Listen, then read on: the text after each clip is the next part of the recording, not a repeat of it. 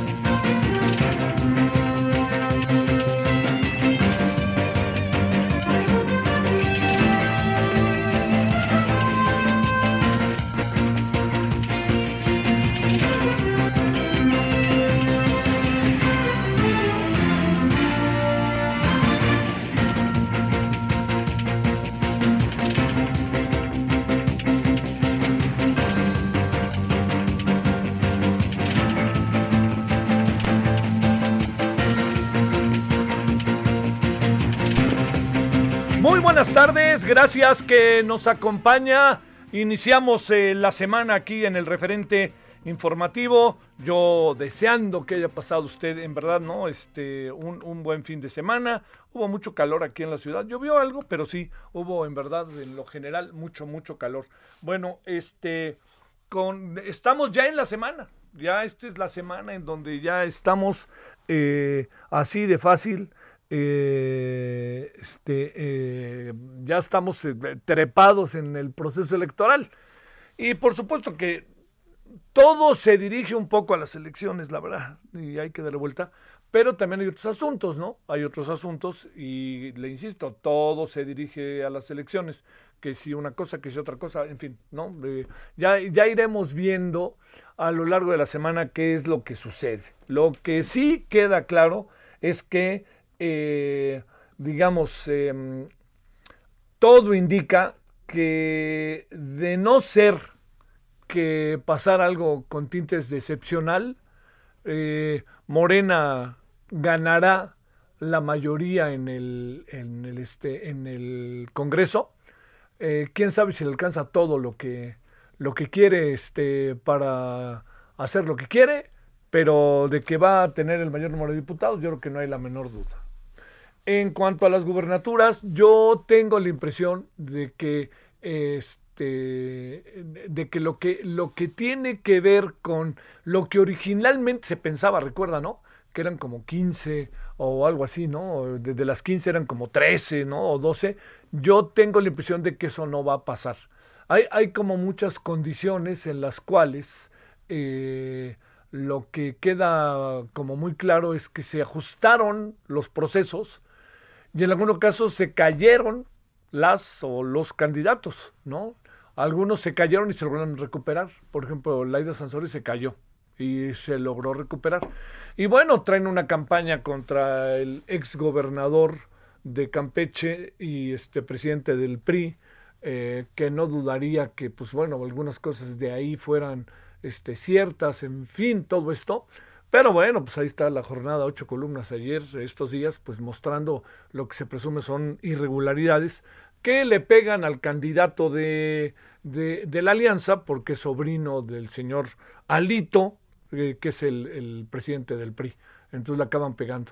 Y ahí, pues quien sale ganando suponemos, presuponemos, pues es la señora Laida Sansores. Pero bueno, así como estos casos le diría en general, en general, en general, en general, este, tengo la impresión de que las gobernaturas, sí, mayoría van a quedar con Morena. He visto todas las encuestas habidas y por haber, y he visto todo lo habido por haber, y de esa es la impresión. Esa es una, puede haber diferencias grandes, menores, pero la mayoría de las gobernaturas se van con Morena, la mayoría del Congreso se va con Morena, y yo creo que también la mayoría de las alcaldías en la Ciudad de México, pero déjeme contarle que, eh, digamos, toda esta... Eh, todo esto, todo esto que está pasando, pues, con las alcaldías de la Ciudad de México también son un terreno ahí está medio, medio sorpresivo, ¿no? Porque hay algunas que, que no queda muy claro qué es lo que, lo que puede acabar pasando, porque todas presuponemos que habría una mayoría muy marcada por Morena, pero ya estamos viendo algunas delegaciones que no entonces, bueno, pues ya veremos qué es lo que sucede, qué pasa, y ahí le estaré yo contando, le estaremos contando y estaremos el próximo domingo en la transmisión, ¿no? Su servidor va a estar aquí, vamos a estar también en el canal del Congreso, entonces yo espero poderle ofrecerte esa información que a usted le permite tener una idea clara de lo que, de lo que anda pasando y de por cómo se están dando las cosas. Bueno, ese es... Eh, parte de lo que tenemos hoy. Hoy vamos a tener eh, el tema de la normal allá en Chiapas. Créame que cada vez es más delicado. Y también algo que publicó el Washington Post ayer, que perdónenme, pero nosotros lo veníamos trabajando desde hace como dos o tres semanas, que es lo que está pasando con el, eh, con los policías en Guanajuato, qué es lo que está surgiendo con los policías en Guanajuato, que están siendo asesinados, acorralados, como usted lo quiera ver, este, eh, que están siendo eh, este, asesinados sus familias, intimidados, todo eso que se ha venido dando, que lo veníamos ahí este, planteando, le, le puede, creo que diría, más, eh, todavía le puede dar más elementos, espero yo, al ratito cuando le planteemos el asunto. Fíjese, el integrante de la comisión Estatal de Búsqueda de Personas Desaparecidas de Guanajuato, Javier Barajas Piña, fue asesinado a balazos el 30 de mayo en Salvatierra. Estamos hablando del día de ayer, ¿no? A ver, espérame, sí. Eh, del día, sí, del día de ayer domingo, así como se lo cuento. Se registraron los hechos a las 22.30 horas del sábado sobre la calle Basolo entre las calles Guillermo Prieto y Altamirano, cuando un reporte ciudadano alertó a las autoridades de varias detonaciones por armas de fuego. Al llegar los elementos de seguridad y de la Cruz Roja encontraron a Javier tirado sobre la banqueta, lamentablemente sin vida a causa de 15 disparos en su cuerpo. 15, escuchó usted bien. Fue la Comisión Estatal de Búsqueda de Personas que identificó a Javier Barajas como uno de sus integrantes inscrito al área de búsqueda en campo. Eh, Javier Barajas Piña era hermano de la maestra Guadalupe Barajas, desaparecía el 29 de febrero de 2020 en Salvatierra y localizada sin vida un año después en una fosa clandestina del mismo municipio. Ojo, ojo, la persona que fue asesinada, bueno, podría tener que ver con las elecciones o no, o con lo que está descubriendo, con lo que está trabajando. Me refiero a que Javier Barajas Piña, integrante de la Comisión Estatal de Búsqueda de Personas en el estado de, de búsqueda de personas desaparecidas, fue asesinado a balazos en Salvatierra. Esto es allá en Guanajuato. La noche, bueno, fue la información se dio a conocer el domingo 30, aunque fue el sábado en la noche, cuando le metieron 15 balazos a Javier Barajas. Nada más para que usted se dé una idea en qué andamos. Bueno, estos son algunos de los asuntos que vamos a trabajar. Otro es que, no, traen en la cabeza, quién sabe qué, qué les habrá hecho el señor Francisco Javier García Cabeza de Vaca. ¿Qué habrá pasado? Es que es impresionante la forma en que están a como de lugar tratando de colocarlo contra las cuerdas. Es impresionante. Ahora ya el señor este, Monreal, que quiere quedar bien con ya sabe quién, pues dice que así, ¿eh? tal cual, este, dice que van a pedir un pedido extraordinario para pedir la desaparición de poderes en Tamaulipas. Todavía, bueno, todo eso, a ver, a ver qué acaba pasando, a ver qué acaba pasando. Y bueno, y otro de los asuntos también que le quería contar antes de que empezáramos ya con todas las eh, bueno, estoy seguro que este documento de 450 intelectuales, periodistas y escritores que llaman a no votar por Morena, pues mañana les van a dar una restragada de aquellas, lo van a zapes, este, les van a aventar todo lo habido y por haber les van a aventar jitomates, les van a aventar aguacates, les van todo lo, y un peje lagarto. Bueno, todo eso va a pasar a mañana, si no es que hoy se le... Bueno, pues el presidente hoy no hizo mucho caso de eso, pero ya mañana, si eso hizo cuando en 2006, ahora imagínense ahora, el presidente no le va a gustar ni tantito esta carta que se dio a conocer en todos lados, intelectuales, periodistas y escritores que llaman a no votar por Morena. Y también le cuento que este que a ver, había otra cosa que le quería contar que era que era este ah no, lo de Francisco Javier García Cabeza de Vaca quieren un perro extraordinario. Van a ir con todo ahí, ya le digo, hasta que no lo tengan. Pero ¿qué podría decir? Así, ¿qué podría, así se los digo, qué podría haber hecho qué información tenía, qué pudo haber pasado. Así, además de la ley, de, de repente me, este, me, me, me, llama la atención muchísimo de repente cómo, cómo se ha intensificado, ¿no? El, el tratar de, acomodar lugar, meter, sacar ahí, meter a la cárcel al señor Francisco Javier García de Caballo, sin dudar de las responsabilidades que, que se le imputan, pues para eso tendría que pasar a través de un proceso. Bueno, eso es, y la otra es que pues ganó el Cruz Azul. Y yo, yo diría que, ¿sabe qué es lo que me parece más, más importante del triunfo del Cruz Azul? Este, bueno, primero el triunfo, ¿no? Per, per se, que es campeón, que, que, este, que rompe un ayuno en verdad brutal para un equipo de tanta envergadura de 23 años, de sin ser campeón. Pero quiere que lea que me llamó muchísimo la atención el fenómeno social que provocó. Así, yo diría todos los de Cruz Azul que andaban en el closet, pues salieron, ¿eh? Salieron. Yo creo que empezaron a salir desde la liguilla con cierto miedo, ¿no? Este, de las cosas que habían pasado en otros años. Yo creo que ahí traen la cruz del América y del Pumas, ¿no? Sobre todo. Pero con esto es un asunto en que se va quitando. Se va, se va yendo, la, pero todavía no del todo, ¿no? Ya sabe, luego vuelve a pasar algo y les van a decir, ahí están Cruz Azuleando. Necesita pasar un buen tiempo en que Cruz Azul esté en, en otra área, porque de otra manera van a decir, claro, lo que pasa es que ya ven, nomás fue una vez y no, no, necesita el Cruz Azul ser grande en todos los sentidos, grande para manifestarse en todos los torneos. Tienen aquí adelantito algo maravilloso, ¿eh? que es el torneo de la Conca Champions. Conca ¿cómo se llama? Se llama Conca Champions. De la CONCACAF, pues. ¿no? Ya ve que es divertidísimo. Este, quedan cuatro equipos, tres son mexicanos. Y Cruz Azul puede ser campeón. Entonces sería Cruz Azul campeón de liga, puede ganar el campeón de campeones contra el León y puede ganar el Conca Champions y puede jugar el Mundial de Clubes a final de año. ¿eh? Mándele. Ahí está. Quieren retos, ya empezaron. ¿Para qué se portan bien y para qué juegan bien y para qué ganan? Ya sus aficionados quieren, a sus aficionados ya están satisfechos. Pero ya quieren más. ¿No? Ya, por favorcito.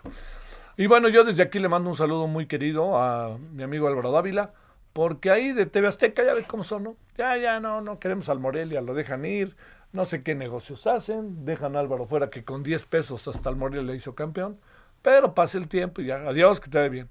Y Álvaro en el Cruz Azul, calladito, organizó un muy buen equipo, este, de la mano, sin duda, de Juan Reynoso, ¿no? De eso sí, ahí sí hay que reconocer que él fue, este, ahora sí que hizo lo, se medio enloqueció en unos partidos, pero hizo en general lo que tenía que hacer y da mucho gusto. Además un, un, es un es un hombre este que de chico, así tal cual, que de chico eh, este había eh, él, su papá no quería coger a fútbol, entonces lo mandaba a la escuela y entonces decían, bueno, pues mira, yo sé que aquí te quieren para que juegues, etcétera, etcétera. Bueno, pues te voy a decir algo, le dice, para que lo, lo tomes en cuenta. Tú vas a jugar fútbol cada domingo, cuando toca jugar, pero entrenar nunca vas porque tienes que estudiar. Es, ¿no? Esos fenómenos allá en Perú de Juan Reynoso, que es de donde es originario. Bueno, 16.13 en la hora del centro, gracias que nos acompaña. Diferentes asuntos. Vamos a empezar con Chiapas hoy, si le parece. Solórzano, el referente informativo.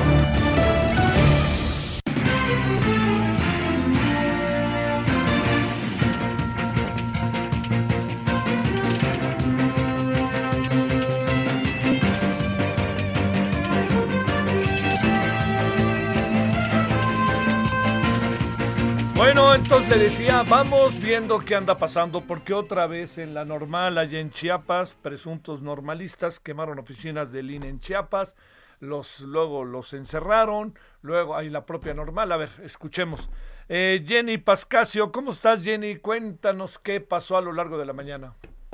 ¿Qué tal? Muy buenas tardes. Para comentarte que la madrugada de este lunes fueron vandalizados el módulo de atención del Instituto eh, Nacional Electoral y cuatro vehículos de la Junta Distrital.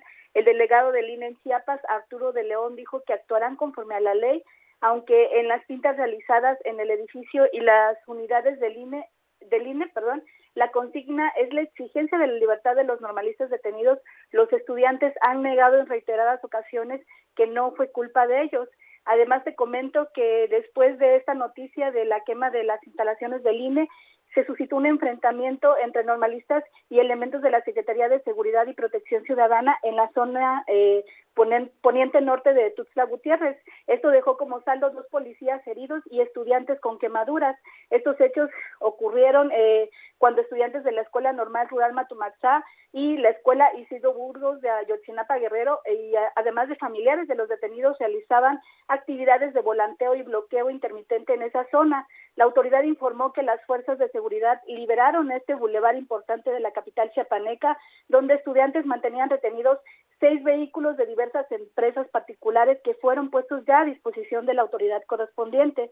Te comento que en el comunicado eh, también señalan que minutos antes del enfrentamiento un grupo de jóvenes intentó vandalizar los talleres generales de la corporación policíaca. En el repliegue eh, que duró por varios minutos, los policías recabaron artefactos explosivos eh, de procedencia, al parecer, de la normal del Estado, perdón, de la normal de, de eh, los estudiantes y padres de familia de estos detenidos en el penal de la Mate, eh, que fueron detenidos el pasado 18 de mayo, realizaron una rueda de prensa donde responsabilizaron tanto al gobernador de Chiapas, Rutilio Escandón Cadenas, como al presidente de México de lo que pueda ocurrir en el Estado. Wow, wow, wow. Bueno, Jenny, gracias, gracias, buenas tardes. Seguiremos pendientes, muy buenas tardes. Bueno, vamos a hablar, eh, si le parece a usted, con uno de los normalistas eh, de Mactumaxá, que hoy, como usted sabe, hubo diferentes momentos muy complicados para los normalistas, para el estado de las cosas, en donde no se ve que haya posibilidad de resolver el problema. A ver, Juan, así lo vamos a dejar, por razones obvias, pues mantenemos su anonimato y te agradecemos, Juan, que estés eh, con nosotros, tú como representante de la normal. ¿Cómo te ha ido? Buenas tardes. Muy buenas tardes, pues este es una situación difícil, ¿no? La que estamos atravesando ahorita como institución. A ver, ¿de qué, qué está pasando, Juan? Pues básicamente todo comenzó por la exigencia del examen presencial acá en nuestra nuestra institución para el nuevo ingreso. Y pues a raíz de eso y la, la cerrazón de la Secretaría de Educación Pública y la Secretaría General de Gobierno, pues estuvimos movilizándonos en muchas ocasiones, pues exigiendo la presencialidad del examen lo que pues uno de los hechos más fuertes fue la detención de nuestros 75 compañeros el pasado 18 de este mes. Juan, estaban, digamos, eh, la, la, protesta se debe a que se estaba tratando, eh, bueno, primero, ellos iban a participar de, de, un examen. El problema es que el examen, como lo plantearon, no había manera de poder participar en él, hasta donde entiendo, en función de que no todos tienen las condiciones como para tener una computadora, etcétera. Ahí empezó el asunto, pregunto. Sí, fue a partir de eso que prácticamente la Secretaría de Educación mencionó que los que los que presentaran el examen de nuevo ingreso tenían que hacerlo a través de un dispositivo, ya sea una computadora o una tablet. Y como nuestra institución acepta únicamente ahí a personas de escasos recursos, gente indígena, obrera, no tiene acceso pues ahorita a comprarse una computadora o una, una tablet solo para presentar el examen de nuevo ingreso a la escuela. Entonces por eso se hacía la petición de que el examen fuera de manera presencial. Sí. Oye, a ver, ¿y lo que pasó a partir de ahí qué fue? Pues comenzamos varias movilizaciones dentro de, de la capital chabaneca y mientras se realizaba una liberación en la caseta a Chiapa de Corzo, de Chiapa de Corzo San Cristóbal, pues este los compañeros fueron encapsulados por la Secretaría de Seguridad Pública el que llevó pues a la detención de varios de, nuestros compañeros, en su mayoría mujeres. Oye, eh, el día de hoy, el día de hoy, ¿qué fue lo que acabó sucediendo? Eh? Pues estaba realizando una actividad acá en, acá cerca pues de la, de la escuela, el cual consistía en, en un bloqueo pues para exigir una mesa de atención al gobierno del estado, ya que no ha habido una sola respuesta pues por parte de las autoridades. A ver, se mantenía un bloqueo acá cerca de la normal, al igual en varios puntos del estado al mismo tiempo, con la exigencia de la apertura de una mesa de negociación con todas las autoridades correspondientes. Oye, la, la, ¿cómo se suscitaron los hechos? Ustedes cerraron el paso como forma de protesta y qué hizo las fuerzas del orden. Pues cerca de, nuestra institución se encuentra un edificio de la Secretaría de Seguridad Pública. Al igual abarcan cierta parte de un terreno baldío. Mientras los compañeros estaban ahí realizando la, la manifestación, de ese terreno baldío que existe pues gran cantidad de, de matorrales que no se no se no logramos percatarnos pues de que estaba avanzaban, estaban avanzando de esa parte elementos de la de la policía. Entonces cuando los compañeros estaban pues ya en la, en la parte más más abajo comenzaron a lanzar gas lacrimógeno de esa parte pues nosotros tuvimos que comenzar a replegarnos pues hasta hasta ingresar a la institución sí. oye este eh, a ver, déjame plantearte, la parte que, que corresponde a, a, la posibilidad del diálogo, hablar con la autoridad, todas estas cosas, nomás no. Están totalmente cerradas al diálogo acá en el estado de Chiapas. ¿A, qué crees que se deba? Eh? Pues ha sido siempre la política del Estado, no es la primera vez que los problemas así suceden dentro de la escuela. Prácticamente esta cerrazón ha venido existiendo desde que comenzó este nuevo sexenio con el gobernador Rutilio Escandón Cadena. No hay mencionan que hay voluntad pues de, resolver los problemas de manera pacífica, pero en realidad las pocas mesas de atención que nos brindaron es nada más para que nosotros externemos la situación en la que estamos, más no dan una respuesta, pues una solución a, a las diferentes problemáticas que tenemos. Este, eh, la, la parte que corresponde al gobierno federal, ¿ahí qué sucede y de la propia Secretaría de Educación Pública? Pues la parte federal ha estado insistiendo al, al gobierno del estado para que pueda puedan brindar pues esa atención que se necesita ahorita por la situación ya que pues, está cada vez más más alarmante pero prácticamente eh, la Secretaría de Educación del Estado no no abre sus puertas a poder entablar esa ese diálogo que se, que se espera. Este, a ver, ¿cuántas personas están detenidas en este momento, Juan? Pues son, eh, el total son, las compañeras fueron puestas en, nada más se les cambió la medida cautelar. Ellas siguen su proceso únicamente que en libertad. Y en la cárcel de máxima seguridad del Estado al momento se encuentran 19 compañeros. Este, voy, voy, voy. A ver, Son 17, 17 estudiantes y dos compañeros desplazados. Este, ¿qué, qué, ¿Qué vislumbras, Juan? Porque a este paso diario vamos a encontrar que hay confrontación, enfrentamientos. No lo vayan a querer luego mandar al terreno del olvido, Juan. Y digan, bueno, pues total, ahí nos acostumbramos a vivir así. Pues nosotros lo que queremos es una, una mesa de atención inmediata, pues con todas las autoridades que corresponden.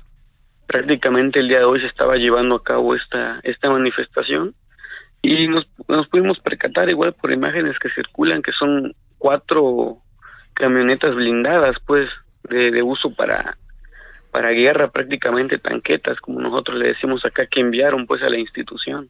Entonces ahí queda marcada la disponibilidad de diálogo que quiere dar pues el Estado de Chiapas hacia, hacia la situación que estamos enfrentando. Pues bueno, este Juan, te seguiremos buscando y veremos qué, por qué, digamos, insistir, insistir, insistir en el tema y ojalá esta mesa de diálogo se haga de manera auténticamente inmediata. Y te quiero agradecer que hayas estado con nosotros. Sí, muchas gracias igual para para informar y pues cualquier situación estamos al pendiente. Sí, fíjese que, que estas son las cosas que uno no entiende de, del gobierno. Y hablo del gobierno de Morena, hablo del gobierno este estatal, incluso del gobierno federal. O sea, ¿por qué? Digamos, no, no se puede revictimizar a las víctimas, porque lo que dijeron, bueno, lo que pasa es que ellos este, están infiltrados. Bueno, pues, con todo este asunto de que estaban infiltrados, lo que acabó sucediendo fue que, pues, este, claro, pues, alguien se les metió y ellos no pueden empezar por ellos mismos, ¿no? Esas son las cosas que, que en verdad, en verdad no ayudan absolutamente nada, más bien nos colocan en una posición de muchísimo mayor confrontación y estas cosas traen secuelas, no se pueden olvidar, trae consecuencias todo esto. Bueno, vámonos a una pausa, estamos eh, aquí en el referente informativo.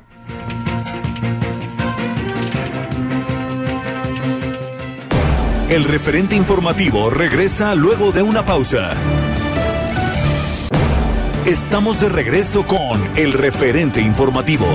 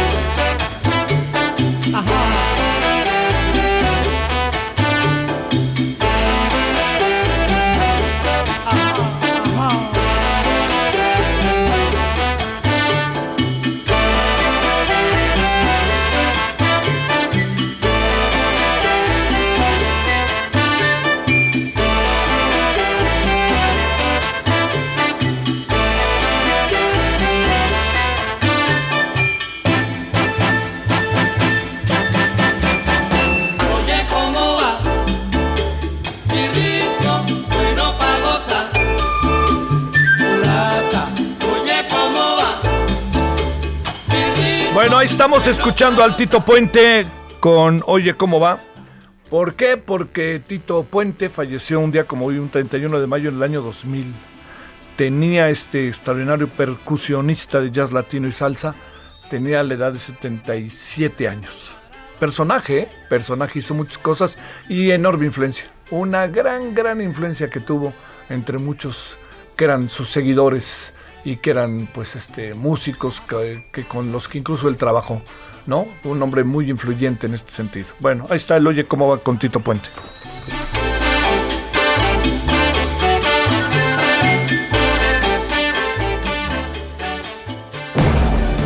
Solórzano, el referente informativo.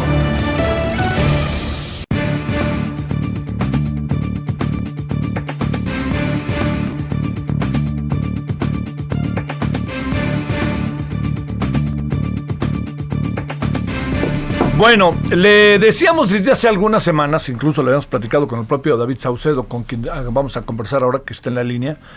Habíamos platicado de este asunto que se estaba dando, que el Cártel Jalisco Nueva Generación está materialmente cazando, materialmente cazando a policías en Guanajuato. Hasta sus propias casas, ¿eh? Se mete ahí y listo. Bueno, ayer lo informó Washington Post, creo, nosotros lo teníamos, lo teníamos acá desde hace como dos o tres semanas, pues porque el asunto está ahí, lo está viviendo la gente en Guanajuato, ahora sí que en carne propia. Bueno, David, especialista en seguridad pública, ¿cómo estás David? Gracias. ¿Qué tal, Javier? Qué gusto saludarte a ti, a la auditoría, a tus órdenes. Bueno, hace algunas semanas hablábamos de esto y ahora parece que lo vieron ya acá en el mismísimo Washington. ¿Qué se trata? ¿Ante qué estamos? De algo que ya hemos hablado, pero que parece que se agudiza y agudiza. Sí, lamentablemente a raíz de estos eventos en donde el cártel Jalisco eh, toma la determinación de iniciar una ofensiva en contra de eh, algunos rivales eh, de, organizaciones criminales en el Estado. en paralelo también decide emprender una, no podemos llamarlo de otra manera, una cruzada en contra de los grupos de élite de la Policía Estatal. Hay que recordar que Guanajuato tiene dos grupos tácticos, el GERI, el Grupo Especial de Reacción Inmediata, que está en la Fiscalía General del Estado, y el Grupo Táctico, eh, es controlado por la Secretaría de Seguridad Pública. Es este último grupo el que ha sido el blanco de ataques del cártel Jalisco Nueva Generación, del grupo de élite. Eh, la mayoría creo que recuerda esta, esta agrupación, eh, porque fueron quienes hicieron un desfile eh, paramilitar con vehículos blindados, armas de alto poder hace algunos meses. Claro por ahí en un paraje de, de, Guadalajara, de Jalisco, perdón, y es esta misma grupo de élite el que está, eh, pues decirlo de manera muy, muy coloquial, colocal, cazando a las policías de élite de Guanajuato. Hasta el momento llevan alrededor de siete elementos eh, asesinados, pero no solo asesinados, eh, secuestrados, torturados y lamentablemente descuartizados. Oye, este, a ver, esto, digamos, la, la las autoridades estatales, municipales, estatales y federales, ¿tienen conciencia de esto? ¿Lo tienen ahí en su radar o ni más? Sí, desde luego que sí. Incluso el gobernador expidió un decreto de urgencia que apareció publicado en el diario oficial del Estado hace algunos días, en donde se crea una comisión especial para poder brindar a protección a aquellos elementos que estén señalados por el crimen organizado. El cártel Jalisco incluso es bastante explícito. En Narcomantas colocó los nombres de algunos elementos que estaban en su lista negra y de inmediato el gobierno del estado generó un decreto para eh, que haya una comisión que se encargue de brindar a los elementos que están bajo ante un riesgo inminente y también para destinar recursos para, eh, para su seguridad. Que esto sigue, ¿no? ¿O qué? ¿Se va parando o al contrario se intensifica? ¿Qué alcanzas a apreciar, David? Hay dos opciones, eh, en tanto que se trata de un rato, un, eh, reto directo del cártel Jalisco hacia el gobierno del estado de Guanajuato, el gobierno tiene dos opciones. Eh, sin duda, esta decisión del cártel Jalisco obedece a algo en concreto, no sabemos a qué. Había desde hace tiempo una alianza de facto entre el gobierno estatal, el gobierno federal y el cártel Jalisco Nueva Generación para desarticular al cártel de Santa Rosa de Lima. Eh, es algo que tu servidor denominó el TUCOM, todos unidos contra el marro. Eh, al final sí ocurrió esto, se detuvo al marro, el cártel de Santa Rosa de Lima disminuyó su fuerza prácticamente a la mitad de lo que tenía y por alguna razón el cártel Jalisco dio un viraje, rompió esta alianza tácita que tenía, o no tan tácita, el gobierno del Estado, y deciden enfrentarlos. Algo ocurrió en el camino, algo incomodó al cártel Jalisco y decidieron destruir lo que en los hechos es la última línea de defensa entre el gobierno estatal y el grupo criminal, el cártel Jalisco. El gobierno del estado tiene dos opciones, o entra al reto y lanza a su vez órdenes de captura en contra de los integrantes del grupo de élite del cártel Jalisco, o acusa recibo y se repliega. Tengo la sospecha de que van a hacer esto último. Híjole, oye, a ver, pero déjame plantearte, eh, el hecho de que vayan por los policías tan a detalle, la pregunta es, ¿será que esta acción policíaca estaba dando resultado o, algo parecido? ¿O qué, cómo podríamos interpretarlo de esta manera? Bueno, este evento, esto empezó de una manera muy lamentable. El grupo de élite secuestró, torturó a dos integrantes del grupo táctico de fuerzas del Estado eh, mediante tortura, obtuvo los nombres, direcciones, claves de radio, información de algunos operativos que se habían realizado en el pasado, de algunos operativos en proceso.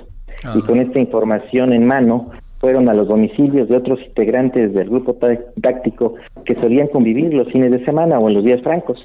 Algunos de ellos lograron em, eh, pues, fugarse, lograron eh, evadirse, sacar a sus familias. Incluso el gobierno del Estado rubicó a varios de ellos en, en, algunas ocasiones fuera del Estado con el objeto de alejarlos del, peligro. Otros elementos del grupo táctico simplemente desertaron, ya no siguieron con su actividad dentro de la, de la agrupación. Pero en efecto, todavía hay muchas preguntas sin responder. La que tú mencionabas a mí me parece la más importante. ¿Qué pasó? Eh, ¿Cómo, cómo, cómo, se, cómo llegamos a esta situación eh, en donde el, el cártel de Jalisco Nueva Generación, mediante narcomantas, informa este, al gobierno del Estado que pues va por ellos? Oye, a ver, pero déjame plantearte ahí algo como para también ahí verlo, David. Este, eh, iban por ellos a sus casas y en sus casas estaba también su familia y todo esto. Eh, así es, en algunos casos así sucedió. Y en otros se encontraron ellos afortunadamente en otras ubicaciones. De hecho, eh, uno de los elementos tácticos en esta cacería que ha empezado el capitalista en contra de ellos, logró dar aviso a sus compañeros. el, el, cártel, ante esta situación, eh, le asesina ahí en su domicilio, llegan los demás compañeros del grupo táctico y abaten a cinco integrantes del cártel Jalisco, pero lamentablemente eh, el elemento que dio la voz de alarma también fue asesinado. Este fue eh, un momento de confrontación entre ambas agrupaciones. ahorita ya no tenemos información, fue así como nos enteramos, porque las autoridades no habían dado ningún parte informativo, ningún boletín, nos enteramos por el propio Cáceres Jalisco cuando dejó estos mensajes de muerte, las así llamadas narcomantas, y después cuando el gobernador expide un decreto. Había un poco de confusión al interior del gobierno del Estado. Inicialmente la vocera del gobierno estatal, eh, Sofía Juet, negaba que este decreto fuera con el objeto de blindar a las policías eh, de élite, pero finalmente el gobernador aceptó en, una, entrevista pública que yo hice yo conocer eh, que, en efecto era con el objeto de blindarlos frente a esta amenaza que se, se cernía sobre ellos. Oye, este, qué situación, ¿no? Porque no la va a cambiar la elección, ¿no? ¿O tú qué dices? Me parece que no, no, no era con el objeto de influir en el proceso electoral. El cártel Jalisco más bien está financiando candidatos o, atentando en contra de candidatos, pero no contra los, grupos de élite de, la policía estatal. Eh, creo que más bien esto era para minar las capacidades operativas de investigación, eh, de reacción de las fuerzas del Estado. Sí, pero la pregunta que te hacía es, ¿podría cambiar algo el estado de las cosas con la elección ante el eventual triunfo de unos u otros, etcétera? Me parece que los cárteles ya, ya están participando activamente en la elección y, y, ya están financiando candidatos de todos los partidos políticos me parece que ellos ya compraron en ese sentido un seguro de vida. Creo que ya en ese sentido ya se acomodaron y, saben más o menos en qué sentido vienen las tendencias de voto. Te diría algo más, cuando el resultado no les gusta, eh, intervienen incluso después del proceso electoral. Habrá que recordar el, lamentable asesinato del alcalde electo de Jerecuaro en el 2015, que evidentemente era un, cartel, un, candidato que no, no era del gusto de ciertos grupos criminales y, lamentablemente decidieron asesinarlo. Oye, ¿y, este, ¿y quién quedó en su lugar? Esa es la eh, pregunta. alguien de su propio partido, incluso alguien de su propia familia. Hubo ahí un, conflicto interno de, entre el Partido Verde, pero el gobierno del Estado respetó esa, esa plaza, la había ganado el Partido Verde Ecologista, y permitieron que fueron ellos quienes eh, mantuvieran el control de la administración municipal durante tres años. A ver, dos este, asuntos finales. El primero, eh, en, en, bajo estas circunstancias, la política del gobierno federal eh, no, no, no se alcanza, no alcanza a apreciarse que influya, porque las cosas se agudizan o cada vez están eh, más eh, riesgosas o no hay una mirada que tú digas en algo está cambiando el panorama, más bien al contrario, se agudiza y da la impresión de que está enquistado ya, ¿no? Así llegan como bomberos, no son capaces de impedir el incendio, llegan a tratar de eh, inclinar la balanza en ciertos conflictos, llegan ya que está muy avanzada eh, la problemática en alguna región específica del territorio nacional, eh, no tienen una política definitivamente no es preventiva, más bien es reactiva y frente a hechos que están alcanzando cierta notoriedad mediática. Solo en esos casos es cuando vemos una acción un poco más contundente de parte de las autoridades, pero más bien es una reacción frente a, lo que influye en las tendencias de voto por Estado. Eh, no, no alcanzamos a ver que sea una estrategia que tenga por objeto disminuir la incidencia delictiva por regiones, ¿no? Es más bien una perspectiva eh, político-electoral. Oye, este, en otros, en otros estados de la República Mexicana, ¿Hay situaciones que tengan que ver con lo que estamos viviendo? En Guanajuato sí, en efecto, es algo muy similar a lo que ocurrió en ¿en, dónde? Eh, en el GOPES, el Grupo de Operaciones Especiales de Tamaulipas, en su momento también sufrió eh, embestidas, eh, tanto de los Zetas como parte del Cartel del Golfo.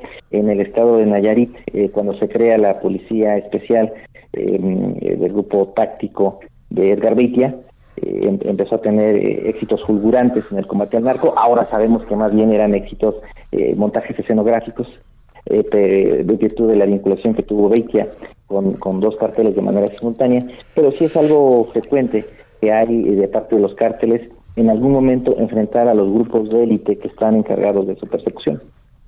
Bueno, pues este, esto no va a parar, David, ¿o sí? ¿O qué, o qué vamos a tener que estar cambiando de casa a los policías cada 10 minutos? Ah, es algo que, que no, no, está ahorita aquí una respuesta a, la mano, no sabemos qué es lo que, va a ocurrir, que, haya una policía que custodia a la policía sería algo como un poco... Sí, qué locura, ¿no? sí, sí, claro. Sí, pero tendría que establecerse aquí. Estos son los límites que no tienen, no pueden pasar eh, los cárteles. Eh, creo que el caso más famoso, seguramente tú lo recordarás, eh, ocurrió con el así llamado grupo grupo Tiburón, eh, constituido por Javier Cuelo Trejo y Guillermo González Calderoni, eh, con especialistas en manejo de armas de fuego y, y artes marciales.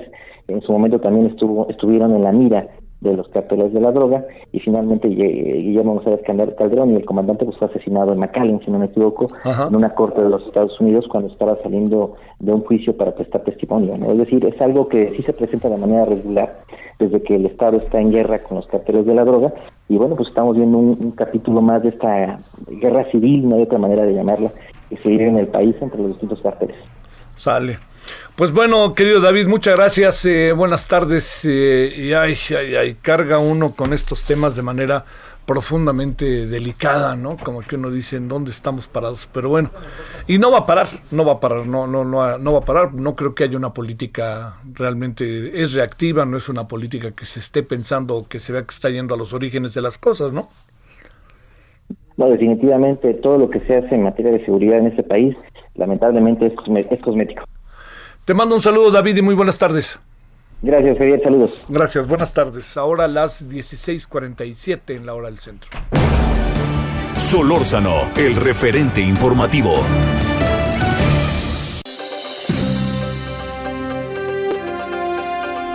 Bueno, Dice el presidente que no lo toman en serio allá en Estados Unidos. Pues yo creo que a lo mejor la petición no está suficientemente fundamentada y tiene que ver con la forma en que a lo largo de décadas, siglos, del, del siglo pasado y desde décadas se ha hecho la USAID, ¿no? Pero bueno, escuchemos los lamentos del presidente. Adelante, Francisco Nieto.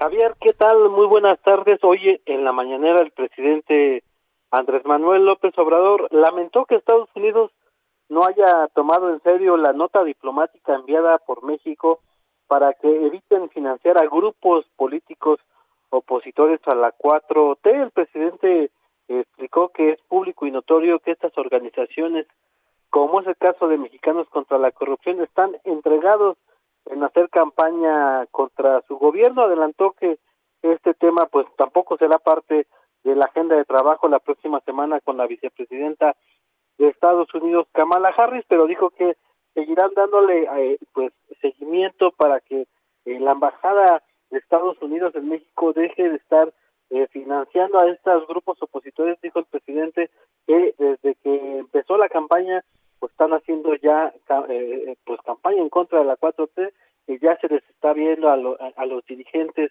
de estos grupos opositores. No dio el nombre pero todos pues dejó dejó entrever que se trata de Claudio X González, que lo vimos el fin de semana en una en un meeting con eh, Margarita Zavala, pero el presidente dice que ya están haciendo campaña pues de manera libre y directa y que pues es necesario que acabe con este financiamiento y también pues explicó que se está listando ya la agenda para el recibimiento la próxima también la próxima semana de la vicepresidenta de Estados Unidos Kamala Harris a nuestro país. Pues es parte de lo que sucedió este este día en la mañanera, Javier. Ya el eh, día 7 en la noche, pasa la noche y en la tarde ya está de vuelta hasta donde sabemos, ¿verdad? En su país, la señora Kamala Harris. ¿Viene de Costa Rica o de dónde? ¿O va para Costa Rica? Algo así ahí, ¿no? Es correcto, parece que eh, eh, sí va a utilizar a México como puente para recorrer otro país, pero eh, hasta este momento se está eh, pues detallando la agenda que tratará con el presidente Andrés Manuel López Obrador. Parece que va a haber un evento primero de una firma de unos convenios y posteriormente tendrán una reunión privada ya entre las dos delegaciones y pues darán a conocer los resultados. Este, se está pues alistando Palacio Nacional. Hoy vimos, por ejemplo, a, a, elementos del ejército pues, revisando la seguridad del perímetro de Palacio Nacional, ya se incrementó la seguridad dentro del Palacio, entonces pues ya todo parece que se alista para este recibimiento. Sale, gracias Francisco, buenas tardes. Buenas tardes. Misael Zavala, ¿dónde andas? Javier, buenas tardes. Pues te cuento que en el Senado el líder de, de Morena en la Cámara Alta, Ricardo Monreal, afirmó que tienen ya los votos de Morena y de sus aliados para pedir la desaparición de poderes en Tamaulipas, pero puso freno a esta solicitud durante la etapa de campañas y esta eh, solicitud pues la propondrán hasta después de las elecciones en una conferencia de prensa eh, tras eh, bueno antes de antes de iniciar la, la sesión de la comisión permanente, eh, Monreal sostuvo que en sus, sostuvo en sus manos un documento con el cual afirmó que ya tienen las firmas de los legisladores de Morena, del Verde Ecologista, del Partido del Trabajo y de Encuentro Social, que son los afines a la bancada morenista, para pedir la desaparición de poderes con el argumento de que hay una orden de aprehensión contra el gobernador tamaulipeco, Francisco Javier García Cabeza de Vaca, y con ello pues se pone en riesgo la estabilidad institucional de la entidad. Sin embargo, el legislador zacatecano pues dijo que esta solicitud eh, se hará después de que eh, concluyan las elecciones del próximo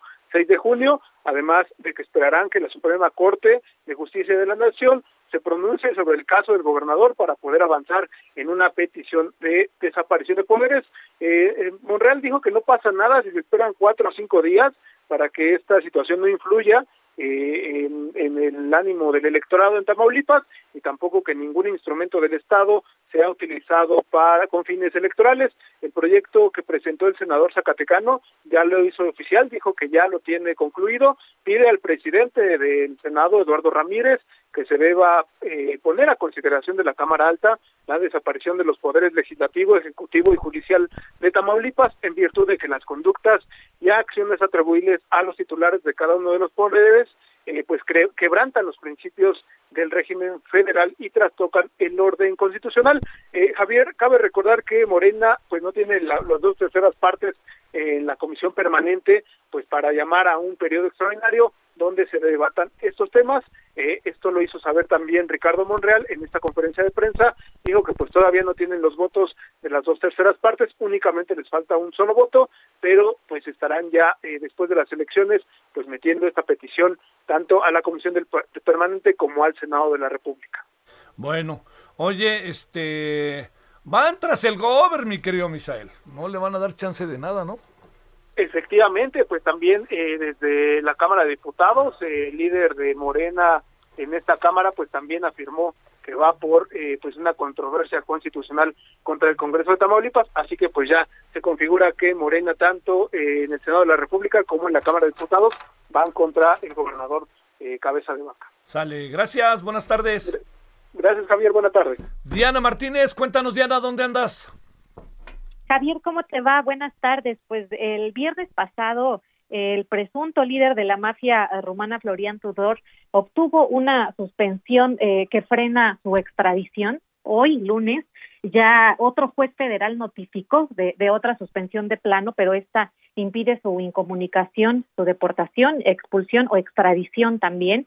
Eh, Tudor promovió otro amparo. Eh, el, el, juez segundo de distrito en materia penal en la Ciudad de México le concedió esta medida contra esos actos o contra cualquier otro que esté prohibido en la Constitución. Entonces, por lo pronto, pues eh, Tudor, Florian Tudor ya tiene dos suspensiones que impiden su extradición. Además, Javier, la Fiscalía General de la República no logró acreditar que un Ministerio Público Federal y el abogado de Florian Tudor intentaron obstaculizar la aprehensión del presunto líder de la mafia rumana en las instalaciones de la Fiscalía General de la República el jueves pasado. Recordarás que la Fiscalía informó eh, el jueves que durante la diligencia de detención tanto el abogado de Tudor como un Ministerio Público Federal fueron detenidos por eh, e intentar impedir que, que, fuera detenido Tudor.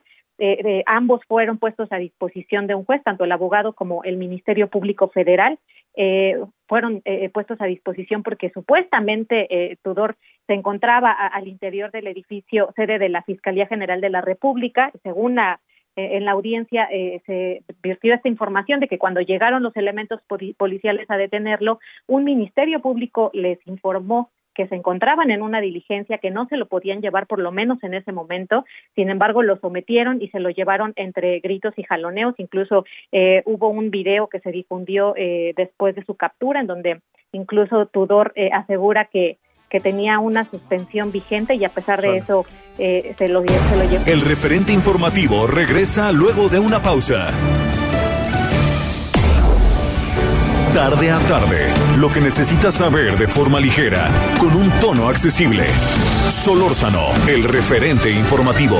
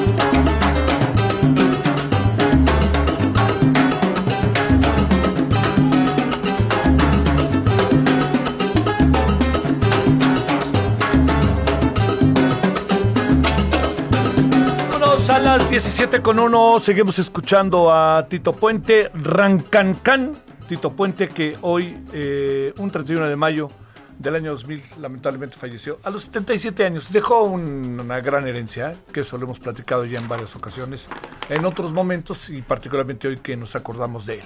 17-1 en la hora del centro.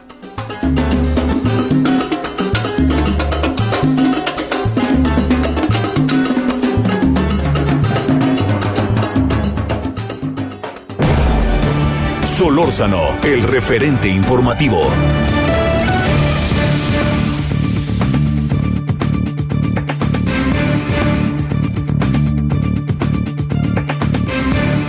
Bueno, este, a ver, andamos con un lío con el tema de los medicamentos que en verdad a mí me parece profundamente delicado, salvo su mejor opinión, a mí me parece verdaderamente brutal. Yo no entiendo en qué están metidos. Le hemos pedido a Javier Tello, médico cirujano y analista en políticas de salud, hablar del tema con él, qué sabe él, qué ha visto, qué es lo que anda pasando, porque da la impresión de que hablan y hablan de cosas que son muy lejanas a lo que está pasando. Bueno, escuchemos si le parece y veamos. Javier, te saludo con gusto, ¿cómo has estado? ¿Qué tal Javier? Qué gusto, ¿cómo estás? Gracias que tomas la llamada. A ver, ¿ante qué estamos con el tema de los medicamentos? Da la impresión de que esto es verdaderamente algo este, es decir, eh, parece como una comedia de horrores y errores. Mira, todo comenzó a principios de la administración cuando eh, decidieron, todavía antes de, que iniciara la toma de posesión, a la hora de reunirse para ver cómo iban a estar las compras, eh, habían pensado no hacer la compra consolidada de medicamentos que tú recuerdas que hacía el Instituto Mexicano del Seguro Social para el primer semestre de 2019. Alguien les dijo, no, no, si hacen eso se van a quedar sin medicamentos. Ok, que se compren. Y por eso hubo medicamentos todavía ese primer semestre. Pero posterior a ello, se decidieron varias cosas, una cadena de errores realmente de aficionados. La primera es que a la hora de analizar ellos, ¿sí? por primera vez porque no lo conocían, cuál era el sistema de abasto, se dieron cuenta que el abasto requería distribuidores, empresas especializadas, como ocurre en todo el mundo, que son las encargadas de llevar a más de 30 mil plazas los medicamentos. Los laboratorios farmacéuticos fabricantes no tienen esa capacidad, Javier. En todos los países del mundo, los laboratorios recurren a estos distribuidores y se les hizo fácil de un plumazo, literalmente, porque fue un memorándum del presidente de la República, se les sacó del negocio a los distribuidores.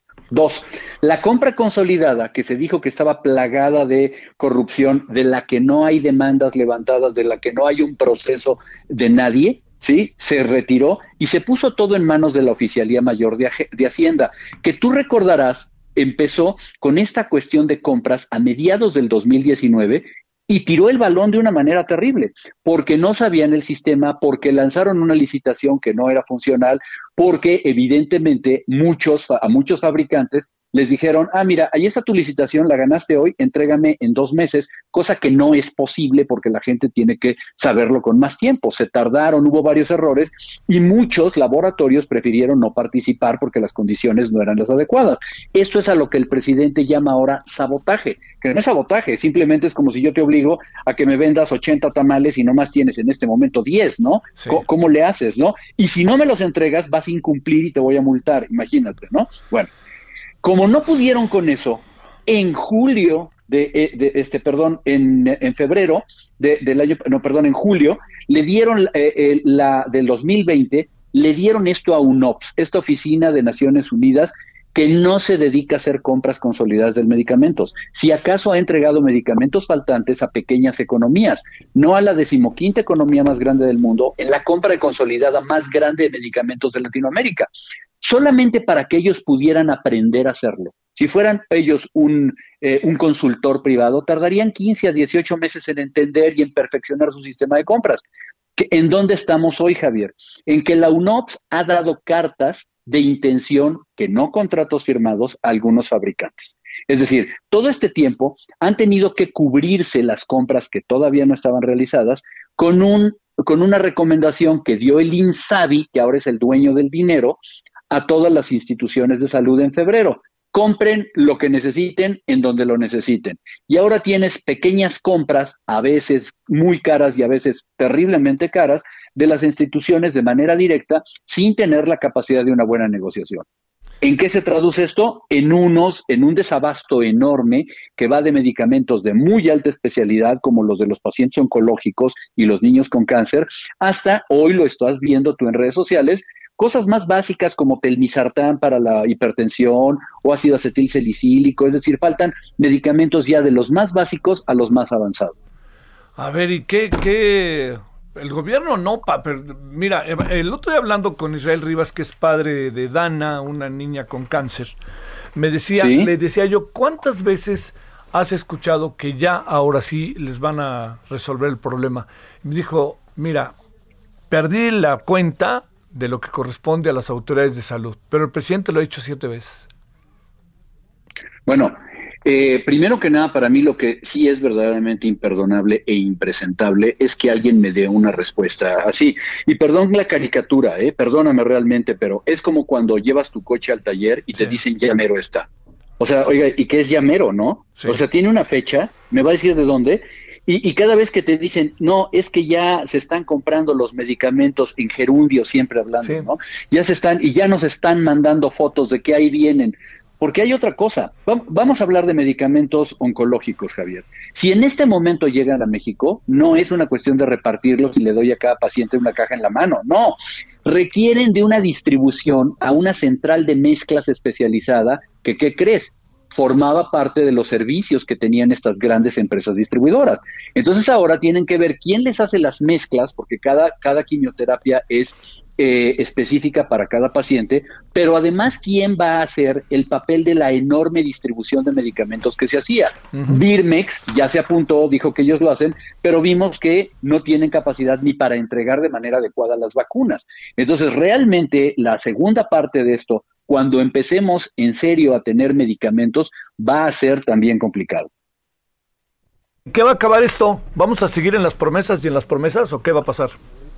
Yo creo que lo que va a suceder es que los médicos mismos, que ya se están desesperando en todas las instituciones, el Seguro Social, el ISTE, aunque están más controlados en su comunicación, pero los institutos nacionales de salud, inclusive las Fuerzas Armadas, ya están empezando ellos a comprar, pero están comprando en condiciones terriblemente desfavorables. Entonces ahora lo que vamos a tener van a ser medicamentos más caros, ¿sí? Contrario a un absurdo discurso de ahorros. ¿Cómo es posible que me digan que hay ahorros en salud cuando tienes medicamentos faltantes? ¿Sí? Porque además pues no puedes recuperar, como dicen, ya después de ocho meses resolvimos el problema, pero como nos dicen muchos padres y madres de familia o muchos pacientes dicen, pues sí, pero en estos ocho meses ya se murió mi tía, ya pasó esto, ya pasó el otro, ya se recrudecieron mis problemas, etcétera, ¿no? Es correcto, Javier. Uf, uf, uf. Bueno, este, ¿le ve salida o no? Mira, la salida sería que realmente eh, de manera emergente volvieran a tomar el tema como lo tenía el Instituto Mexicano del Seguro Social y que se volviera de manera emergente a recurrir a las empresas de, eh, distribución. Eh, el problema era aquí que ellos no entendían la manera de hacer una negociación.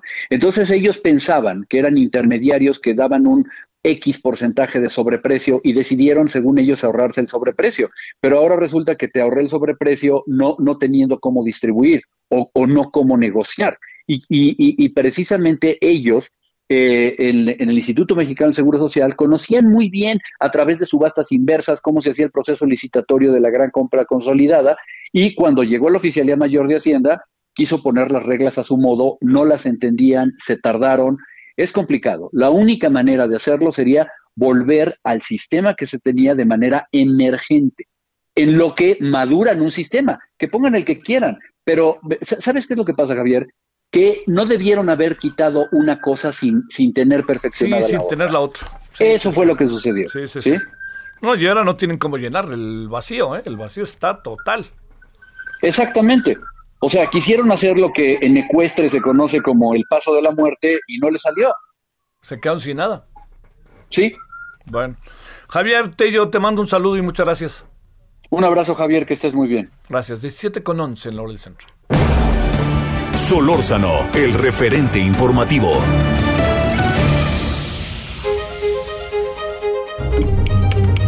Ruta 2021, la ruta hacia las elecciones presenta.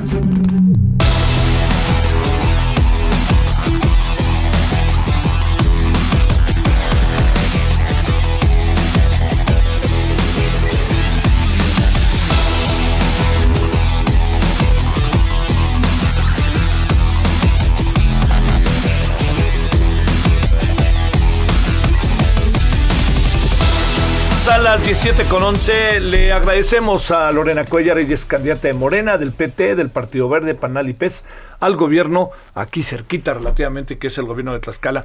¿Cómo estás Lorena? Bienvenida. ¿Cómo te ha ido? Muy bien, muy contenta, pues estoy muy feliz. Acaba de ser ayer el cierre de campaña. ¿Dónde lo hiciste? Hicimos en el estadio Tlahuicole, ah, que nunca se había llenado así como lo hicimos el día de ayer. Fue majestuoso. Y tuvimos, ¿Fue en la tarde o en la mañana? Fue eh, por, la mañana, y fueron dos días nada más para poder organizarnos. Pues es que también el asunto si les llovía en la tarde, ¿no? Que en esa zona llueve.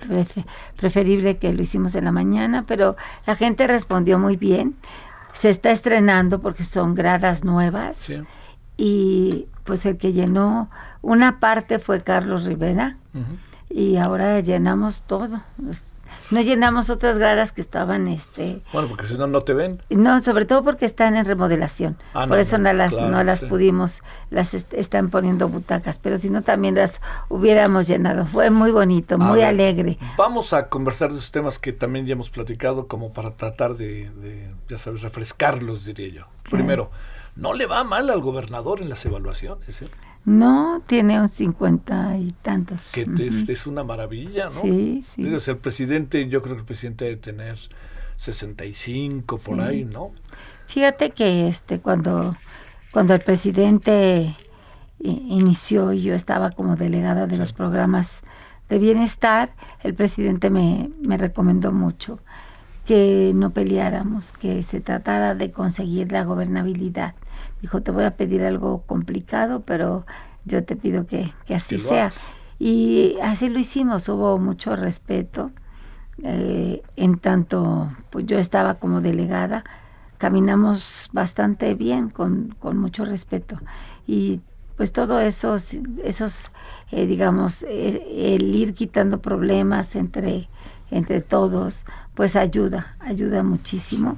Y pues caminamos bastante bien sin ningún problema. Eso me parece. Ya después, ahorita campaña, pues ya es un poco diferente. Es difícil.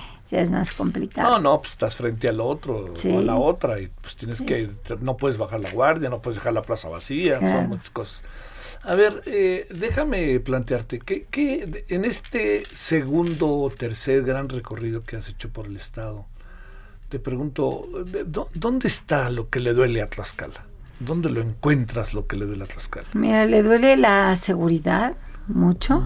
Es una de sus preocupaciones más grandes de los tlaxcaltecas. En segundo término es el tema de la salud. Y luego el problema de, del desarrollo económico, de cómo vamos a, lograr eh, pues ir teniendo mayores inversiones, mejor turismo, en fin, que los pueda empoderar económicamente. Son los tres grandes problemas de Tlaxcala y pues yo ya llevo años y años caminando, recorriendo, llevo todas las campañas que te puedas imaginar. Y bueno, pues conozco muy de cerca las necesidades de la gente. Eso me ayuda mucho porque ahorita que firmamos que los convenios, que eh, pues cuando me los llevan, antes de que los lea, yo les doy mi punto de vista, lo que pienso hacer, y me dicen, es lo mismo de lo que lo venimos a entregar. fírmele, ¿no? Entonces, ha sido muy enriquecedor, porque finalmente, pues, el escuchar a la gente es lo que, lo que te da prácticamente el parámetro para saber de dónde partir. Sí. Oye, eh, a ver, las encuestas han algunas de ellas, incluso algunas las hechas aquí por el Aldo, parece que ha, crecido quién es tu adversario directo. ¿Estás de acuerdo con eso o mm. qué alcanzas a apreciar? Mira, yo veo un, em, una diferencia muy grande, una diferencia para mí abismal, porque mm, tan solo ustedes me dan una diferencia de 15.5 este, por ciento Buen Día 19, Mitowski 20.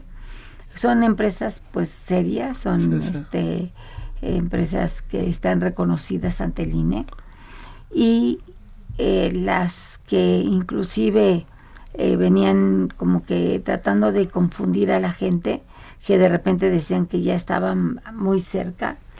La verdad es que no fue así. Eh, las mismas empresas salieron a decir que que no, que ellos no eran los que habían dado esos números y que pues se deslindaban totalmente. Entonces, realmente, desde que iniciamos hasta aquí, hasta este momento, yo he mantenido ese margen de, yo le calculo que son 20 puntos, que es la, lo que nosotros valoramos porque tenemos otras empresas que sí eh, pues han hecho pues algunos algunas encuestas para ir viendo cómo vamos pero con, con el último resultado de la de la este de la encuesta que hizo Mitowski así hace una semana Roy decía que pues era muy complicado ya que se pudiera, se pudiera revertir. revertir. Así es. Sí este a ver eh, déjame plantearte Lorena este ante lo que coloquémoslo para cuidar el lenguaje, ¿no? Ante la eventualidad de un triunfo, ¿cómo gobernar ese Estado? O sea, contigo, ¿cómo gobernar? Sí, está muy chico, ¿no? Pero, ay, caray. El tema de la mujer, por ejemplo, es un asunto que yo sé que tú has dicho en varias ocasiones, la vez pasada que conversamos, pero sí te planteo, a ver ahí, ¿cómo entrarle a un tema que no se va a resolver en un 2x3? No, y hay muchos temas que, que se quedan con mucha con muchos problemas. La escala tiene muchos problemas. Tenemos una deuda de 19 mil millones de pesos en pensiones civiles. Tenemos una Malinche en donde prácticamente tiene un millón de árboles perdidos. Tenemos un río Zaguapan totalmente contaminado. Tenemos el problema de la trata de personas que es sumamente preocupante. El narcomenudeo que ya entró a pues a permear, o sea, son diferentes problemas, no es cualquier cosa. Pero bueno, pues yo te puedo decir que he sido una mujer, soy una mujer muy comprometida. Ya fui presidenta municipal, ya tuve todos los cargos políticos, ya nada más me falta ser gobernadora. Y todo eso te va dando pues la, las relaciones, la, la conducción, la experiencia para ir resolviendo también muchos problemas. Cuando llegué al municipio de Tlaxcala siendo presidenta me dejaron una deuda tremenda que yo decía... En la capital. La capital. Tlaxcala capital. Yo decía, ¿cómo, ¿cómo empiezo por esta deuda tan terrible? A los dos meses lo había solucionado. No teníamos policía, no, no existía la policía, no había. Y dejamos 100 policías, dejamos un edificio, 100 patrullas y y este hasta la fecha, después de 15 años, no hay un policía nuevo contratado. Pero ¿cómo se hace? Pues con honestidad, con mucho amor a lo que haces, con mucho compromiso, porque yo creo que tú tienes que estar dispuesta a trabajar de tiempo completo, de lunes a domingo. Aquí no hay horarios, no hay nada más que estar dedicada a lo que a lo que tienes que hacer. Entonces, claro, se necesita toda una reingeniería de todo. O sea, es tremendo porque en el tema de la trata, pues tienes que trabajar desde la raíz, desde la, educación, desde involucrar a la sociedad, desde eh, restablecer el tejido social, de trabajar con la Guardia Nacional, el Ejército, eh, la parte también eh, de, de quienes pues hacen análisis más profundos, eh, invertir en la más alta tecnología. No tenemos un C5 en Tlaxcala, tenemos que ver a Tlaxcala, que aunque es pequeño, verlo grande, porque lo es. Y lo vamos a poner, vamos a hacer ejemplo nacional en Tlaxcala, en poco tiempo, en poco tiempo. Oye, este, además también hay, hay un asunto ahí, cómo ha crecido la ciudad, ¿no? La capital. Pues tenemos ya un millón, cerca de un millón cuatrocientos mil personas en, en el estado. En todo el estado. Y pues... Se concentra en la capital. Se concentra mucho, una gran parte, no, no todo, pero sí una gran parte en Tlaxcala, pero Tlaxcala pues siempre le he ganado 3 a 1, 4 a 1, a pesar de haber sido presidenta municipal. Y eso quiere decir pues que no fui tan mala presidenta, donde la gente... que por eso eres candidata. Que por eso pues me ha dado otras oportunidades. Desde que empecé en la política nunca he dejado de tener un cargo de elección popular. Llevo 30 años en la política y nunca he dejado de tener un cargo. Oye, a ver, la, la, la, lo que corresponde a, a esta relación con, con, los estados circunvecinos, ¿no? O sea, como Puebla y Tlaxcala de repente se juntan, no, uno no sabe dónde empieza uno, dónde empieza otro. Hay esta parte como, como ¿qué, has pensado? Porque también debe haber muchos planes eh, conjuntos, ¿no? Cosas que se pueden hacer, no importa quién gobierne Tlaxcala, bueno, ahora sería alguien de Morena, pero no supone que debe haber ahí una relación virtuosa, ¿no? Desde luego, yo tengo una buena relación con Miguel, porque él fue mi compañero senador. Senador. Entonces, pues tenemos muchos temas en común, como ese el río Zaguapan que, que nos conecta también con el río Toyac, la Malinche también, el 70% es de Tlaxcala y el otro 30 tiene que ver con, con Puebla. Pero mira, yo pensé que, era, que, era, más para acá. Sí, y tenemos eh, los deslindes también, que eso es un problema que tenemos que enfocarnos. el Fondo Metropolitano, en fin, hay temas que pues tienen que ser eh, tratados de como en, juntos, sí, juntos, no, no se puede de otra manera. A ver, la, la pregunta, vamos otra vez a hablar con cuidado, utilizar con cuidado las palabras, ante la eventualidad de un triunfo, ¿con quién gobernar?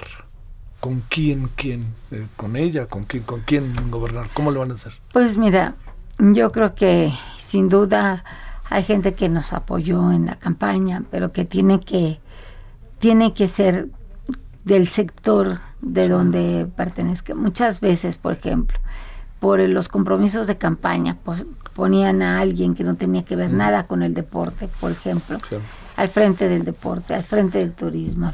y entonces eso no funciona porque finalmente pues no tienen el conocimiento y es necesario obtenerlo.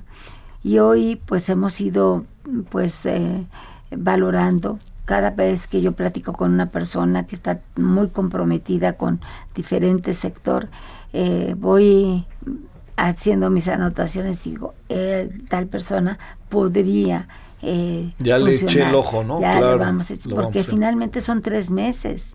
Son tres meses, pues que se tiene que hacer un trabajo muy extenso, entrega, recepción y todo. O sea, la toma de posesión cuando acaba. En septiembre, en septiembre. Primero de septiembre. y así deberían de ser todos los estados del país de la presidencia. Bueno, el presidente va a durar menos meses en este sexenio. Sí, sí, tres meses. Entonces, pues hay que tener ya un organigrama que ya tenemos, una organización y sobre todo cuando yo creo que es muy importante también la evaluación, eh, la evaluación psicológica, todo lo que nos hable, hable de personas honestas, que nos hable de personas comprometidas y que pues eso es lo que yo deseo. Capaces. Capaces, comprometidas y honestas. Con eso me conformo. Bueno, bueno, bueno, sí.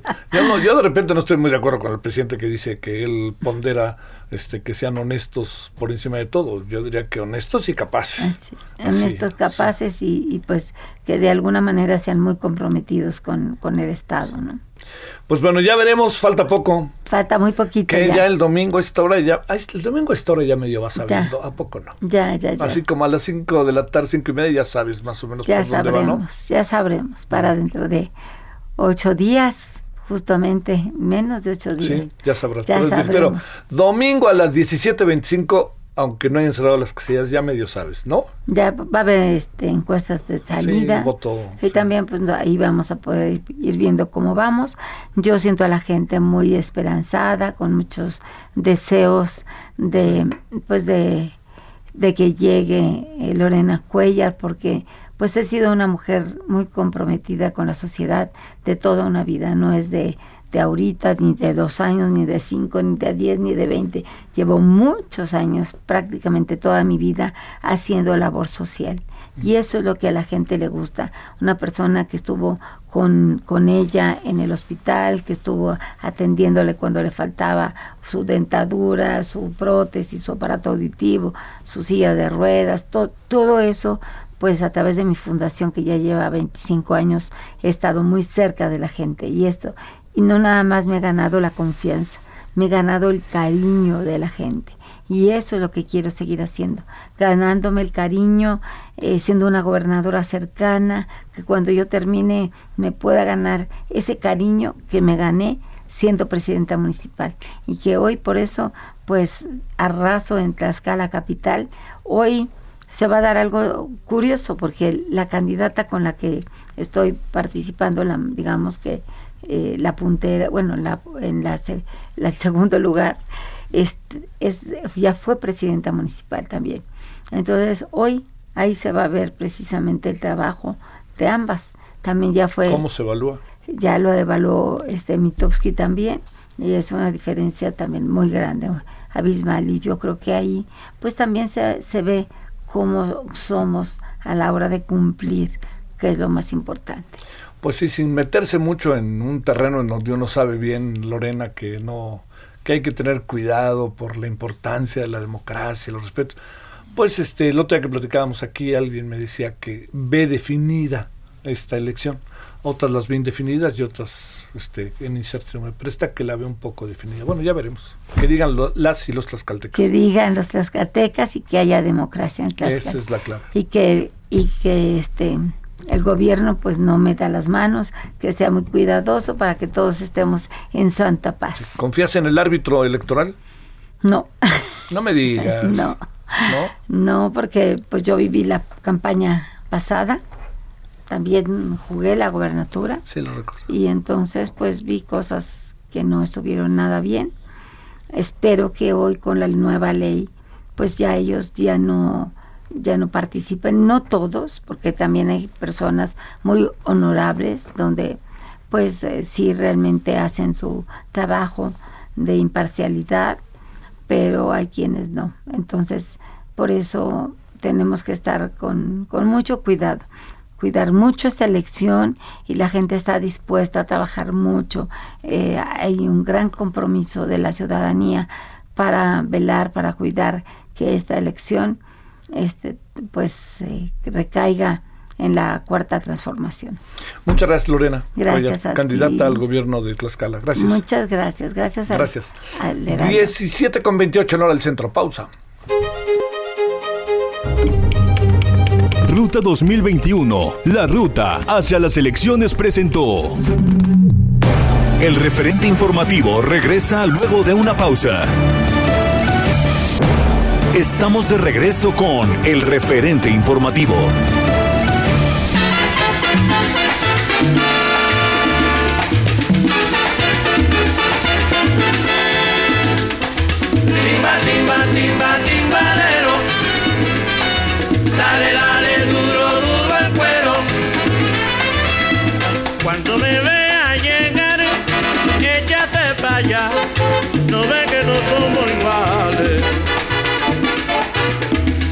Narumba!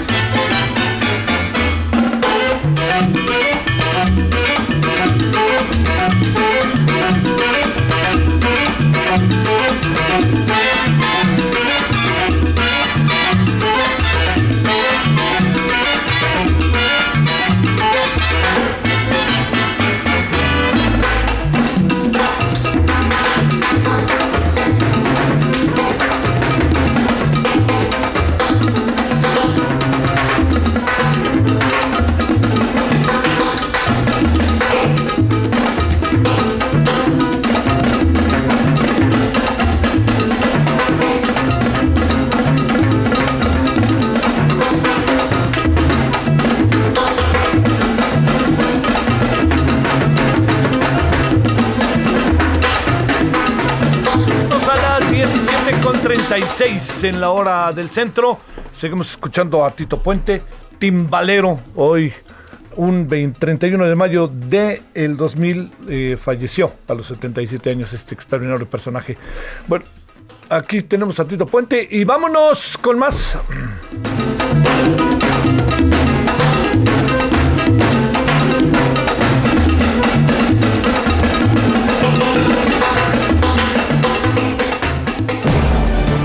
Solórzano, el referente informativo.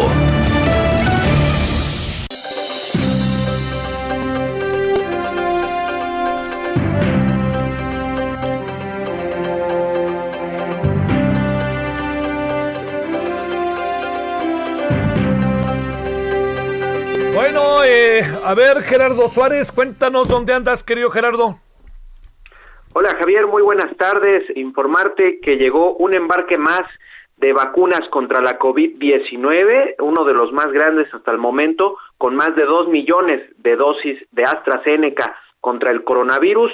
Llegó anoche al Aeropuerto Internacional de la Ciudad de México para continuar con la política de vacunación contra esta pandemia y pues llega poco tiempo antes de que empiece esta fase de vacunación a las personas de 40 a 49 años, cuya meta es abarcar a 11.4 millones de habitantes que tienen este rango de edad. Estas vacunas de AstraZeneca, Javier, llegaron en un vuelo proveniente de la ciudad de Chicago, Illinois, en Estados Unidos. Así lo informó la compañía estatal Laboratorios Birmex, que es la que se encarga de recibir y distribuir las vacunas en nuestro país. Hasta el momento, la vacuna de AstraZeneca, eh, pues hemos recibido 11.1 millones de dosis de AstraZeneca y es la segunda vacuna de la cual hemos recibido más cargamentos hasta el momento. La primera, pues es Pfizer, la, vacuna que se ha aplicado más en el país, y luego le sigue AstraZeneca. Así que continúa la llegada de vacunas a nuestro país contra la COVID-19, Javier. Bueno, esto está bien. La clave está en que, pues, lo que necesitamos es muchas aplicaciones, ¿no? Ahí es donde está la clave. Así es, ahorita viene un reto muy importante al cual hay que ponerle ojo porque eh, pues todavía en algunos estados continúa la vacunación de 50 a 59 años, sin embargo pues ya esta semana comenzó la vacunación de 40 a 49 en algunos estados donde ya habían terminado esta etapa anterior, por ejemplo, en Mexicali, Baja California, empezó desde hoy, mañana la Ciudad de México y continúa con otros estados y pues se requiere mucho personal, mucha, eh, eh, pues muchas manos para aplicar todas estas vacunas. Vale, muchas gracias, te mando saludos. Igualmente, gracias Javier. Vámonos ahora hasta Hidalgo. Adelante, José García, ¿cómo te ha ido? ¿Qué tal, Javier? Bien, muy buenas tardes para comentarte que el sobrino de la candidata diputada local por el Movimiento de Regeneración Nacional, Adelfa Zúñiga, pues bueno, su, sobrino Efraín Zúñiga Ángeles provocó una balacera en la que resultaron heridas dos personas quienes fueron trasladadas al Hospital Regional de Actopan. De acuerdo con el reporte de la Secretaría de Seguridad Pública Municipal del Arenal, el familiar de la candidata de Morena a la Diputación Local del Distrito de Actopan habría protagonizado una riña en la comunidad del Boca, donde disparó contra dos personas que resultaron heridas y posteriormente se fugó. Las personas lesionadas fueron identificadas como Rafael Pérez Ríos, quien recibió un disparo en el estómago y en el brazo, así como Samuel Zúñiga, quien sufrió una herida en el tórax, y ambos se encuentran en el hospital regional donde se reportan graves pero estables. Al lugar arribaron elementos de la policía municipal, sin embargo, hasta el momento se desconoce el paradero del agresor y la Procuraduría General de Justicia del Estado de Hidalgo abrió la carpeta de investigación para deslindar responsabilidades hasta el momento. Comentante Javier que Adelfa Zúñiga fue alcaldesa por el PRI en el municipio de El Arenal entre 2009 y 2012. Sin embargo, fue acusada por las mismas autoridades estatales por presunto peculado y apropiación de propiedades que no eran suyas, además de que fue señalada por la Auditoría Superior del Estado de Hidalgo por diferentes irregularidades en la cuenta pública. También su postulación como candidata ha generado inconformidad por parte de la militancia de Morena al señalar que no eh, pues mantiene los ideales del partido Guinda. Esa es la información que tenemos hasta el momento. Bueno, oye, este, hijo, luego uno se pone a pensar, José, si los parientes de las y los candidatos, en el fondo, eh, pues este, digo, tienen que ver luego con, con directamente con quien son candidatos o están en cargos públicos. Luego, pues le aparece un, sobrino ahí que es una vale y yo qué hago, ¿no? Es mi pariente, pero ¿qué hago? Todo eso, ¿no? Como, como este de repente cómo medirlo, pero si hay ese antecedente de la candidata, pues también ahí truenan los este los huesos, ¿no? Exactamente, y la misma candidata hasta el momento no ha, no se ha pronunciado al respecto. Eh, tratamos de buscar a sus coordinados de campaña, sin embargo señalaron que no iba a dar algún posicionamiento al respecto. Te mando un saludo, José, gracias. Gracias, buenas tardes. Vámonos ahora hasta Michoacán. Charbel Lucio, ¿dónde andas, mi querida Charbel?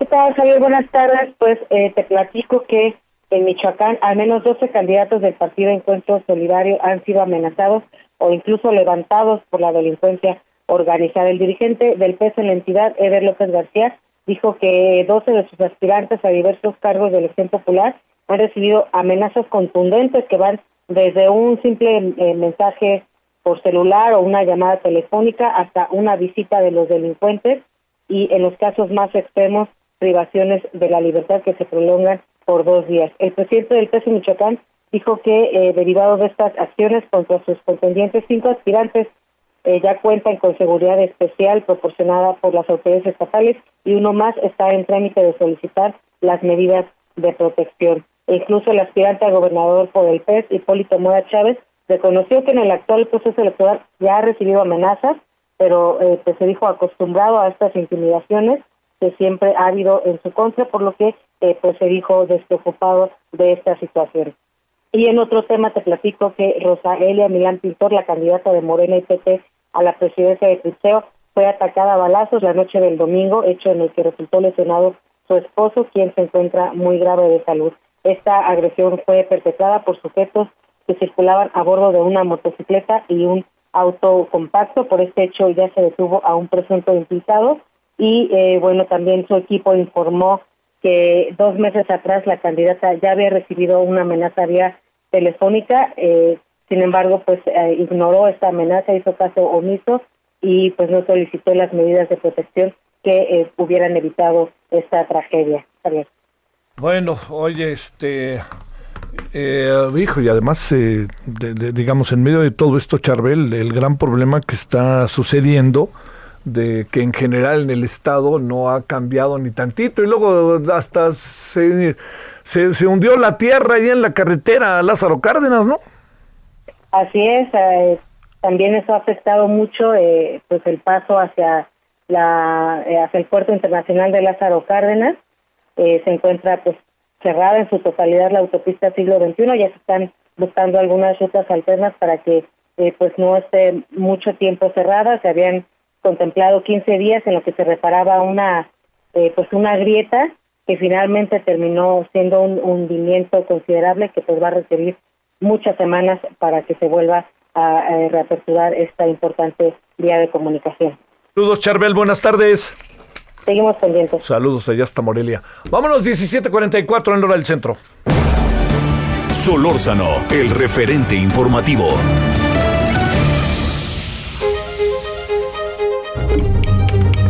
Ruta 2021, la ruta hacia las elecciones presenta.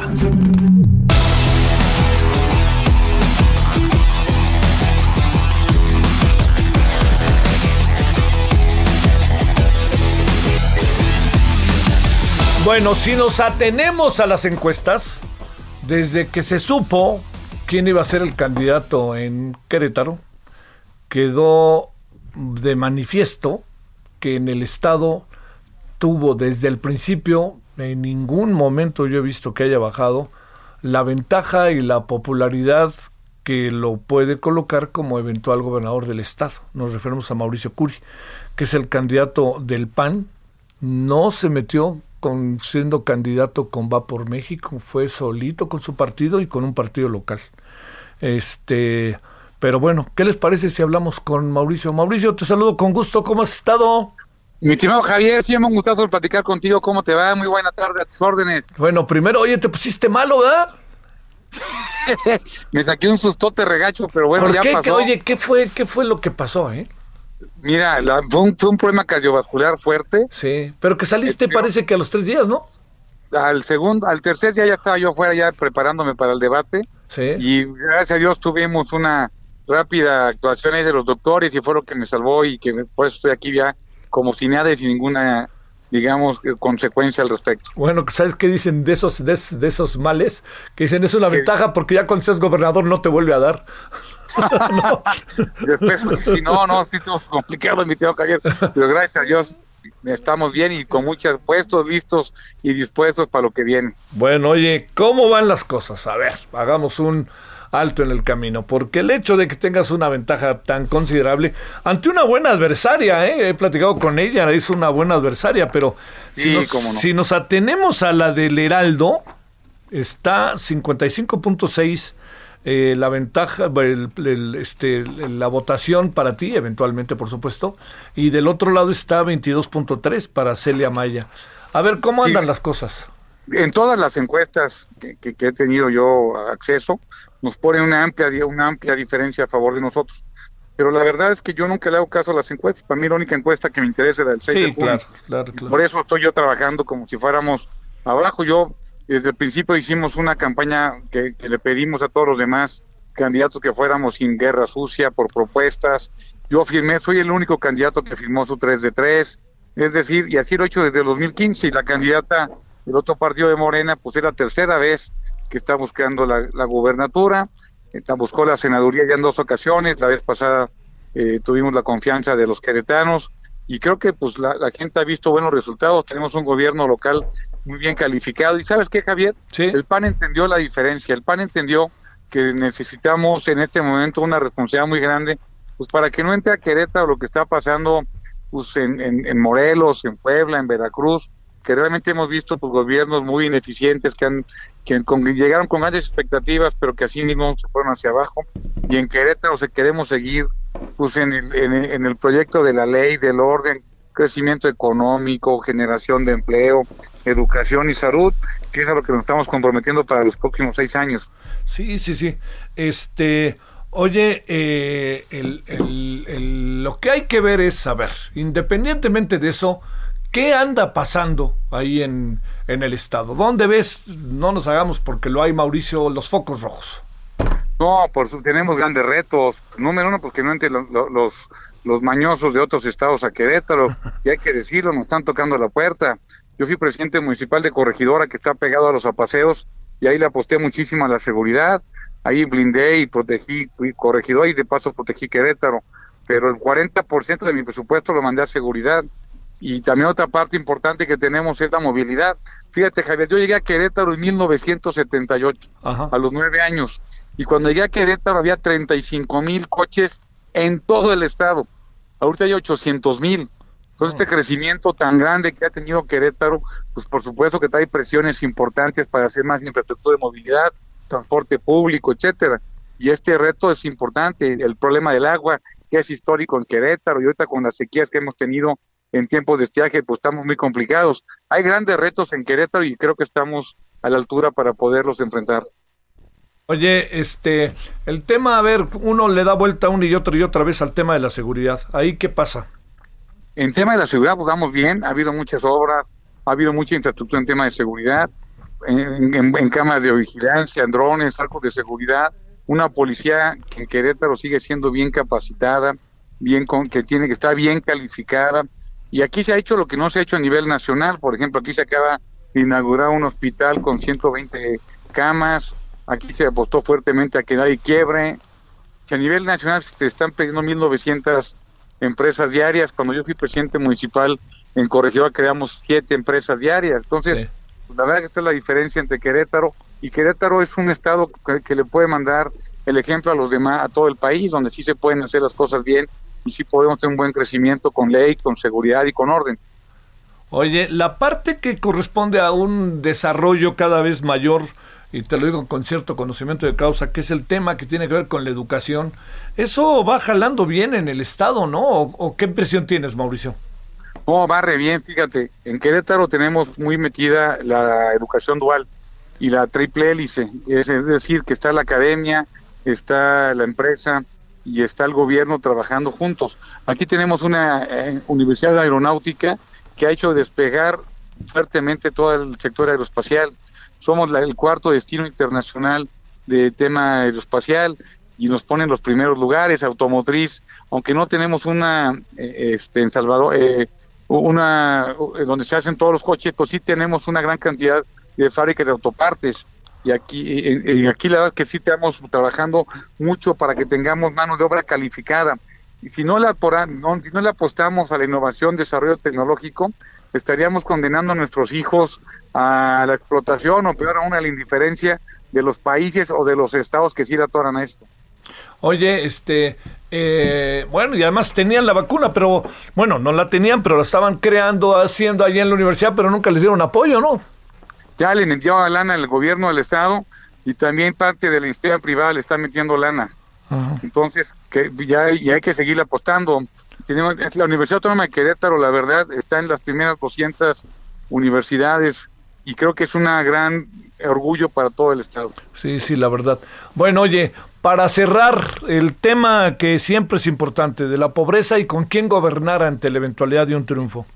No, hay que yo creo que ganando nos tenemos que quitar la camisa todos y ponernos la camisa de México de los queretanos, apoyar eh, todas la, las, las muy legítimas peticiones para, para, el sector social. En Querétaro hay 41 mil eh, personas en pobreza extrema.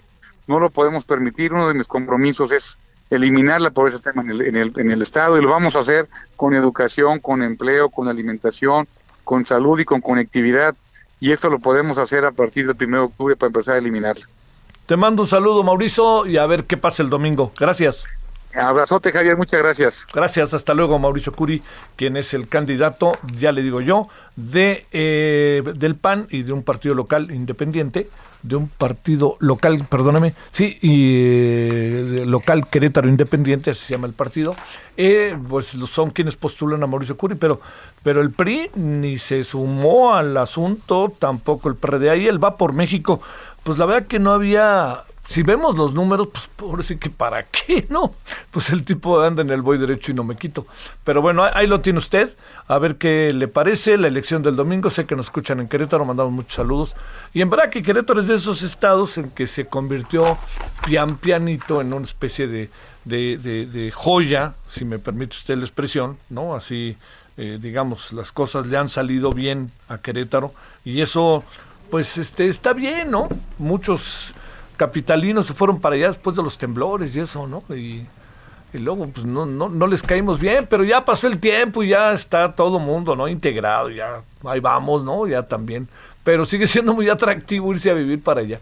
Bueno, en breve, rapidísimo, Claudia, cuéntanos, tenemos 30 segundos.